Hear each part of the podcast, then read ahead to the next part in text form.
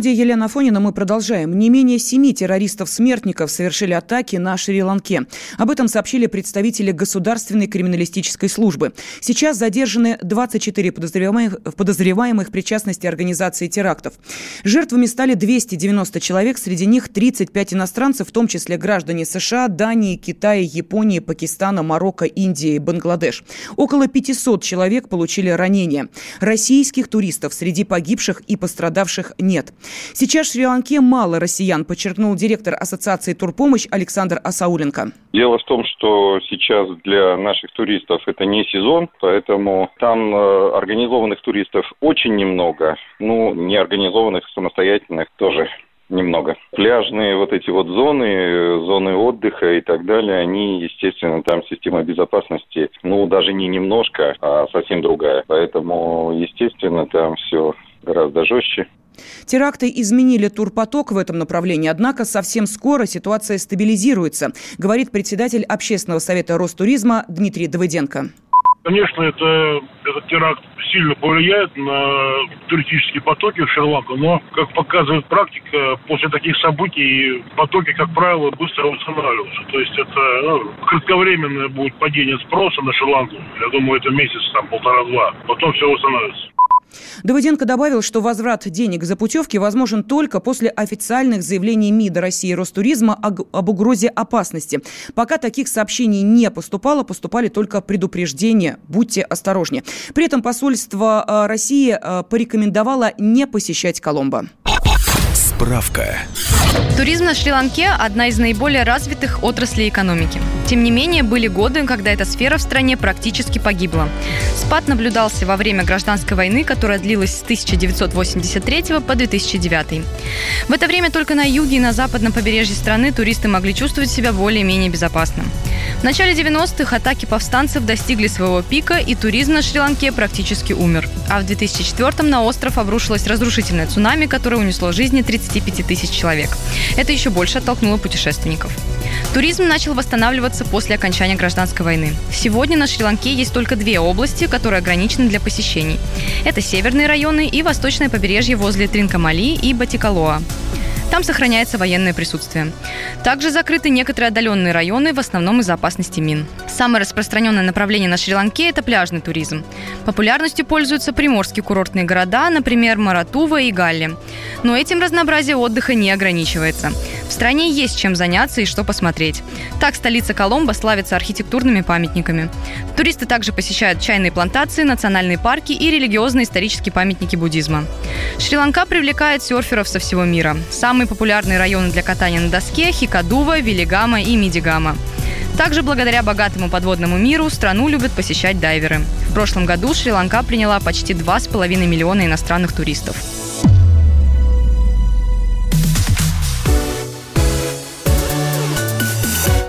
Российская пшеница упала в цене. Причиной стал низкий спрос со стороны ключевых покупателей Турции и Египта, пишет коммерсант. За минувшую неделю котировки снизились на 3 доллара до 224 долларов за тонну. Отмечается, что это первое падение с 15 марта. Экономисты объясняют это сокращением спроса на международных рынках. Многие покупатели закрыли потребности в зерне и ждут нового урожая. С нами на связи экономист Михаил Делягин. Михаил Геннадьевич, здравствуйте.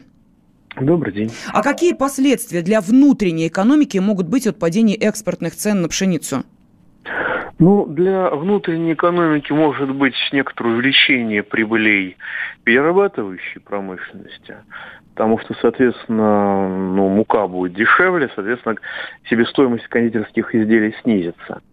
А, соответственно, при прежних ценах на рынке а, доходы кондитерской промышленности и в целом пищевой, мукомольной немножко вырастут. Но я думаю, что скорее, э, скорее вырастут доходы э, э, монополистов торговых, которые занимаются продажей а, соответствующих изделий. А следует ли нам ждать понижения внутренних цен, может быть, на другие продукты?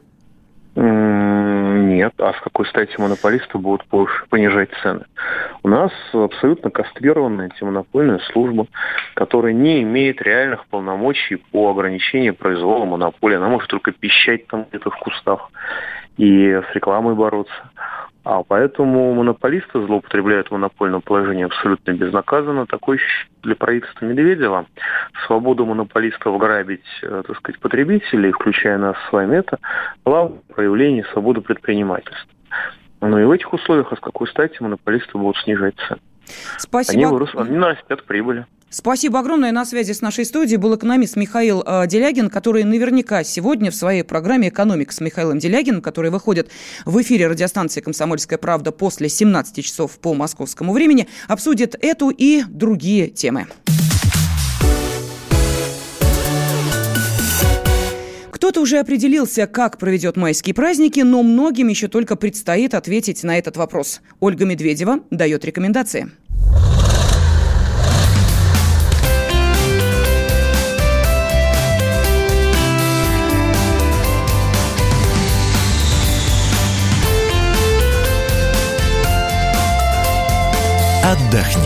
Путешествуем по России. Врачи считают, что межсезонье – лучшее время для санаторно-курортного лечения. Многие наши здравницы сейчас работают по мировым стандартам, а потому медицинский туризм стал развиваться стремительно. Теперь не надо искать квалифицированных специалистов за границей. Уровень нашей медицины порой значительно выше. А методы лечения позволяют восстанавливать пациентов с самыми разными заболеваниями. Одни из самых популярных санаториев находятся на Черноморском побережье Краснодарского края. Море лечит, э, говорят многие, и это не фигура речи. Если прибавить порядка 250 солнечных дней в году, термальные источники, целебные грязи и соляные пещеры, то такое лечение, эффективность и удовольствие в одном. Санаторно-курортный комплекс Сочи крупнейший в России. Он славится грязелечением и минеральными ваннами – Сероводородные источники позволяют лечить постожоговые и постоперационные рубцы, женские заболевания, болезни опорно-двигательного аппарата. Да и сам климат помогает поправить здоровье. Лечение в Сочи – это также физиотерапия, гидротерапия, различные виды массажа. На середину мая номера в сочинских санаториях с трехразовым питанием начинаются от 3,5 тысяч рублей в сутки на человека. В Адлере 65 санаториев, и это идеальное место для талассотерапии. Так называют комплексное воздействие морского воздуха, солнечных ванн и морских купаний. В Адлере занимаются проблемами опорно-двигательного аппарата, сердечно-сосудистой системы, органов дыхания и пищеварения – а также помогают людям, страдающим нервными расстройствами, болезнями эндокринной, мочеполовой системы и кожи. Сейчас, кстати, очень востребовано косметологическое направление и СПА-процедуры. На середину мая номера в адлерских санаториях с трехразовым питанием начинаются от 3000 рублей в сутки на человека. Анапа – курорт семейный. Даже санатории и пансионаты с лечением здесь предполагают отдых для разного возраста. И если в большинстве других здрав чаще лечат уже школьников, то здесь принимают детей от 4 лет. Врачи советуют сюда приезжать весной людям с заболеваниями сердечно-сосудистой системы и проблемами органов дыхания. В окрестностях Анапы добывают лечебные сероводородные и вулканические грязи. Их часто используют при болезнях опорно-двигательного аппарата а местную минеральную воду включают главным образом в лечение тех, кто обращается с проблемами желудочно-кишечного тракта. На середину мая цены на номера в анапских санаториях с трехразовым питанием начинаются от 3000 рублей в сутки на человека. Еще больше интересных маршрутов вы найдете в проекте «Отдых в России» на сайте kp.ru. Отдохни.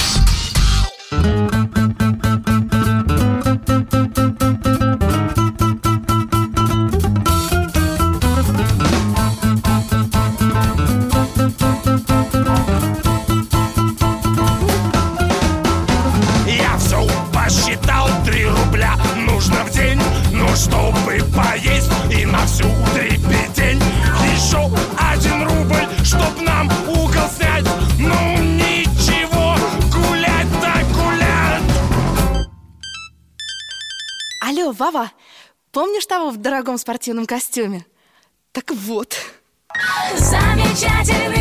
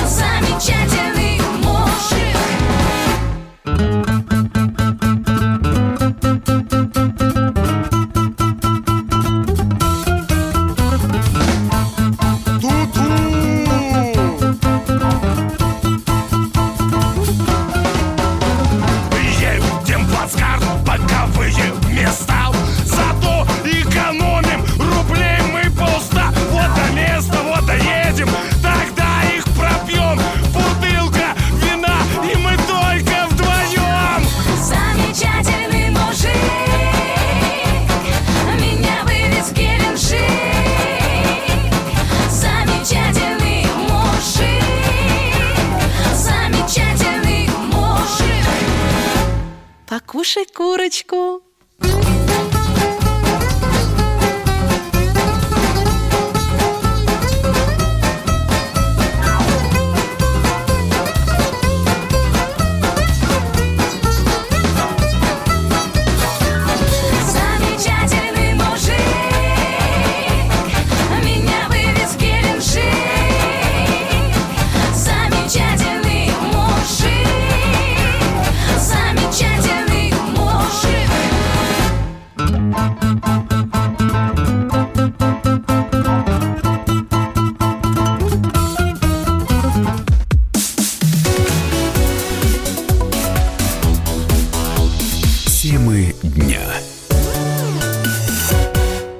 Ведущие на радио «Комсомольская правда» сдержанные и невозмутимые. Но из любого правила есть исключение. Дай по морде мне. Встань и дай. Хочешь стекло хочешь? такое? Давай. Он, он, он говно в эфир кидает. Я... Ты несешь какую-то хрень. Мы расстреляем его из водяных пистолетов мочой. Самый горячий парень радиостанции в прямом эфире. Исключение из правил с Максимом Шевченко. Слушайте по вторникам с 8 вечера по московскому времени.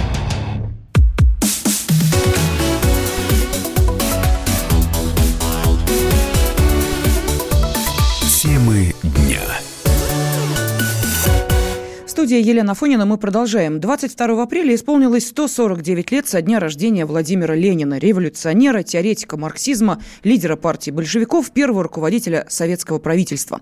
Как всякая масштабная личность, Ленин по-прежнему вызывает полярные оценки от поклонения и обожания до ненависти и отрицания. Так в Екатеринбурге появились призывы к сносу памятника Ленину. Организация Екатеринбург консервативная разместила на монументе, установленном на площади 1905 года, наклейки со словами «подлежит демонтажу в рамках декоммунизации».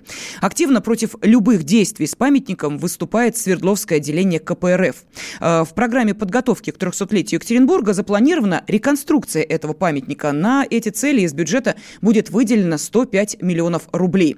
Так э, сносить, реконструировать надо раз и навсегда поставить точку в этом вопросе, заявил коммунист, депутат Госдумы Леонид Калашников. Я никакого культа личности Ленина не вижу.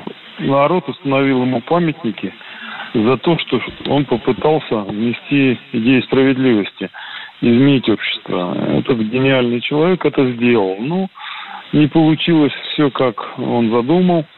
А, сломали там Советский Союз, и теперь отыгрываются еще и на памятниках. Не он же виноват, что не получилось с Советским Союзом. Виноваты всякие Горбачевы, там, Ельцина. Но отыгрывается почему-то на Ленине. А, мне кажется, нужно прекратить этот идиотизм с памятниками и с а, тем, что, тем более, о каком-то культе личности. Культа личности никакого нет. Есть память о человеке, который, э, которого помнят во всем мире. Ну, а памятники – это всего лишь памятники. Поэтому спокойно оставить их в покое, ставить памятники другим людям. Но самую активную дискуссию вызывают не памятники и бюсты вождю, а мавзолей. Тело Ленина после его смерти было забальзамировано и помещено в мавзолей на Красной площади, где и находится по сей день. И аккурат к 22 апреля Ленина вновь просят захоронить.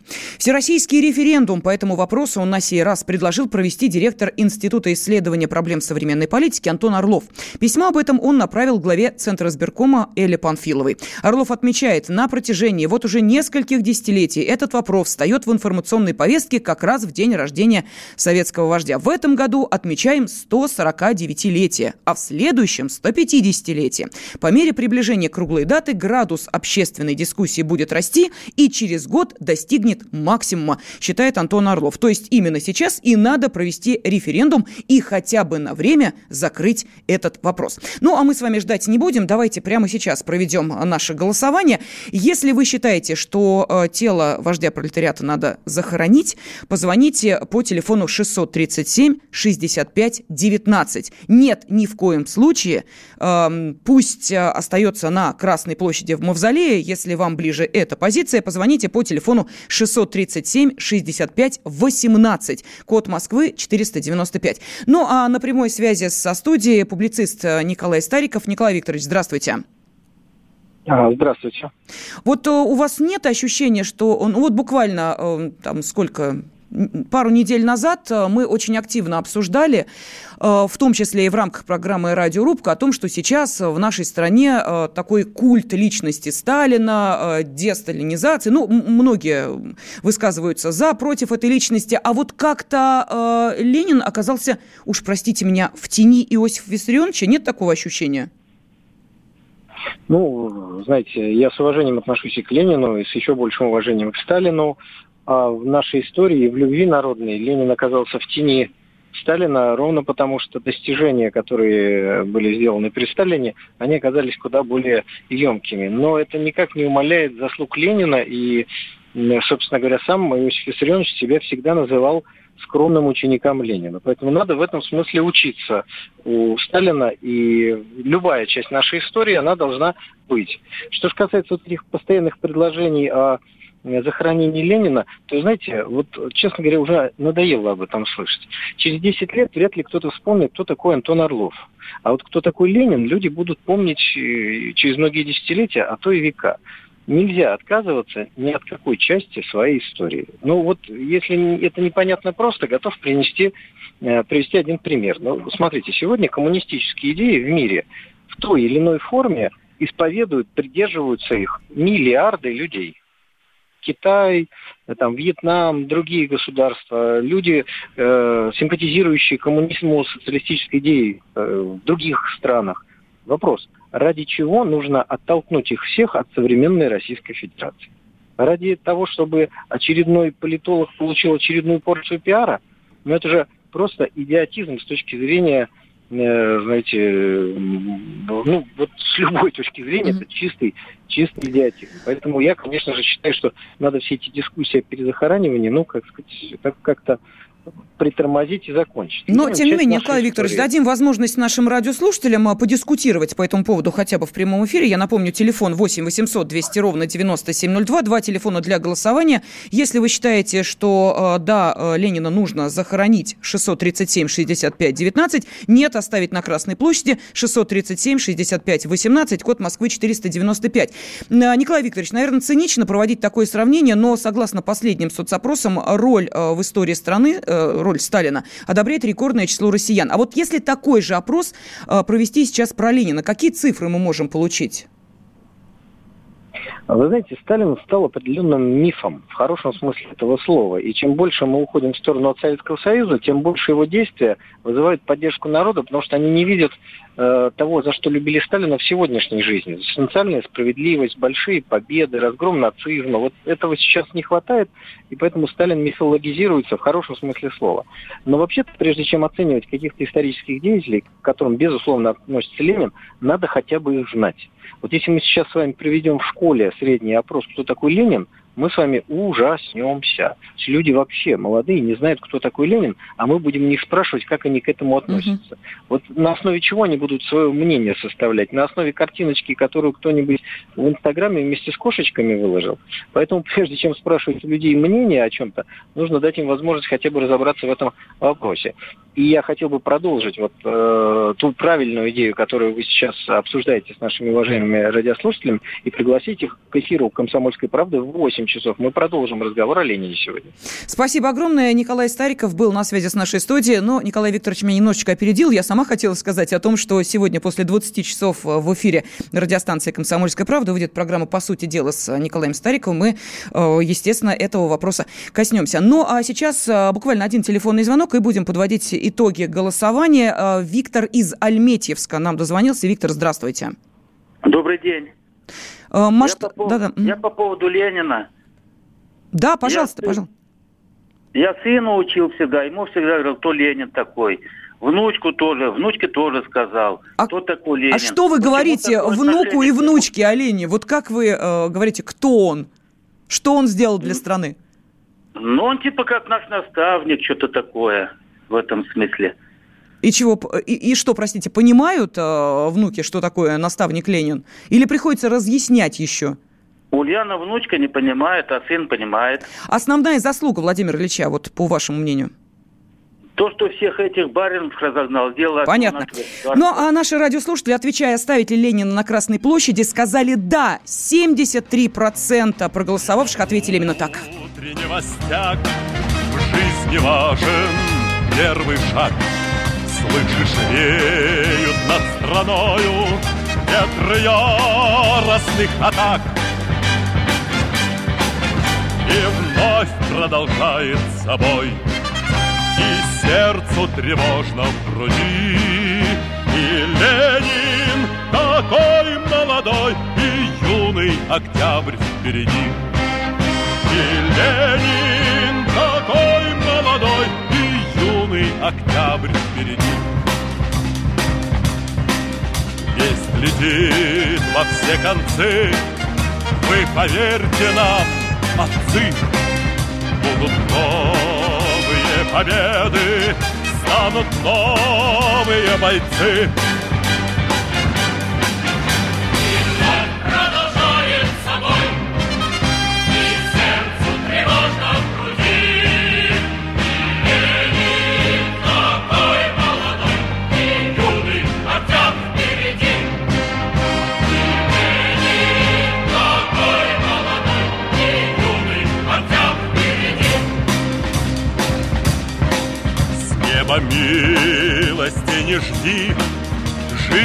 правды не щади. Нам, ребята, в этой жизни Только с правдой по пути. И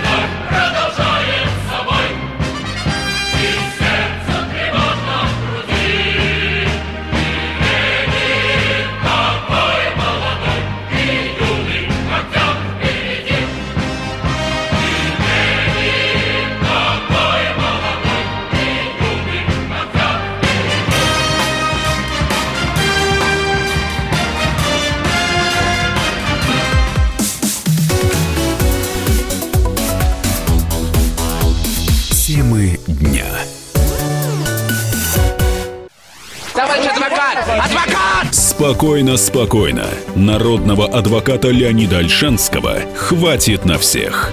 Юридические консультации в прямом эфире. Слушайте и звоните по субботам с 16 часов по московскому времени.